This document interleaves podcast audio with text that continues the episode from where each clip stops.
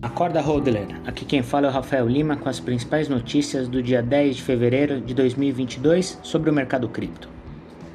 Hoje vamos falar sobre o comportamento das baleias, crescimento da Lightning Network, analista do JP Morgan aponta um valor justo para o Bitcoin, BlackRock de olho nas criptomoedas e mais. Mas antes, se ligam, recado importante: precisa de dinheiro? Gaste em real e guarde seu Bitcoin. Use o crédito com garantia cripto e aproveite os juros mais baixos do Brasil. Só na Rispar. Segundo dados da empresa de análise Sentiment, nas últimas sete semanas, grandes detentores de Bitcoin, também conhecidos no mercado como baleias, acumularam 2.200 mil Bitcoins. Essa é a acumulação mais rápida de endereços com mais de 1 mil Bitcoins ou mais desde setembro de 2019. Bitcoin está se recuperando gradualmente, com uma alta de 24% nos últimos 7 dias. Em um aspecto macro, a cripto acumula um lucro de 338% nos últimos dois anos.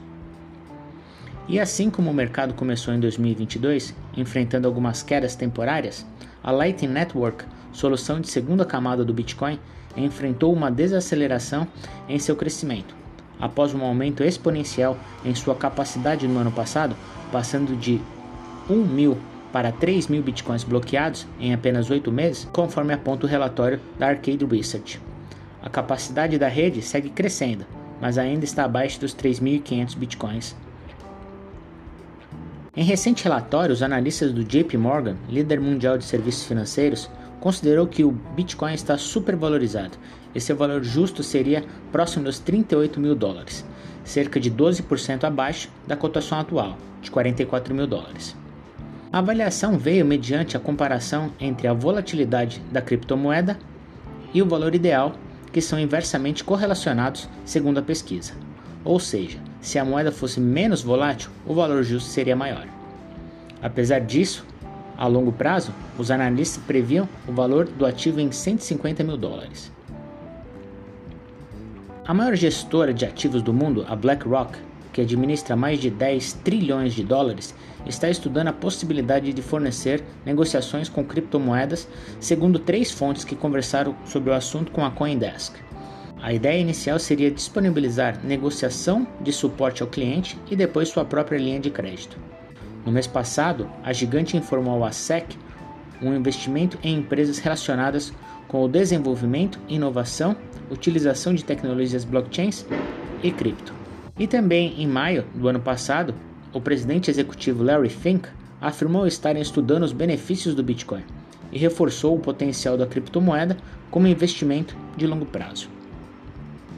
Na última semana, a Índia anunciou um imposto de 30% sobre a renda de transferência de criptomoedas no país e 1% sobre todas as transações com os ativos digitais retidos na fonte. No entanto, a novidade gerou mais confusão do que clareza.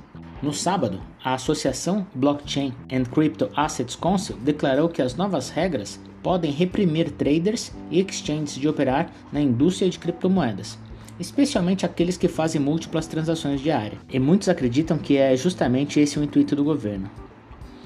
É, pessoal, vocês já sabem, né? Nunca troque o seu Bitcoin por um papel colorido. Precisou de dinheiro? Chama Rispar. And hold. Bom dia a todos.